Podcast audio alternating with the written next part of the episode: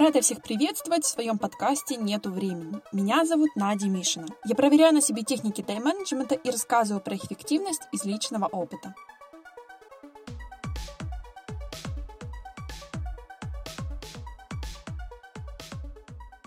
Если вам кажется, что отдых – это несбыточная мечта, а переделать всю работу невозможно, значит пришло время познакомиться с правилом 1, 3, 5. Его главным популяризатором и создателем стал блогер Крис Гильба. Сейчас он писатель и предприниматель в сфере пассивного заработка, а еще 8 лет назад у Криса была цель – посетить все страны мира до своего 35-летия, и он достиг ее. В одной из своих книг Крис Гильба утверждает, чтобы успевать в срок и не переутомляться, на день нужно планировать только одну большую задачу, три средние и пять мелких. Всего 9 дел, не больше и не меньше.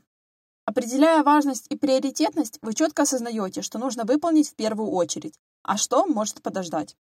Разумеется, список дел может быть гибким. Если планируется важная встреча, вы можете отменить одну среднюю и две мелкие задачи, чтобы как следует к ней подготовиться. В случае непредвиденного изменения планов или внезапного появления важных дел легко понять, какие дела можно переместить, а с какими сегодня временить не стоит. Но не забывайте и про отдых. Хороший выход из ситуации – чередовать дела из разных сфер. Например, сходить погулять с собакой, а потом посмотреть почту, затем помыть посуду и только потом снова садиться за компьютер, чтобы поработать. Всегда отмечайте в списке дел то, что уже выполнили. Это покажет, какой огромный путь проделан, вдохновит на большие цели и подарит правильный настрой на день. Рекомендуется применять такой метод и на более длительное планирование, например, на выходные. Можно переставлять дела местами как угодно, но в приоритете держать самое важное. Добавлять же дополнительное не стоит, если вы не знаете, хватит ли вам времени. В этом и состоит смысл правила 1.3.5. Возможно, у вас есть свои секреты, как все успевать и сохранять хорошее расположение духа.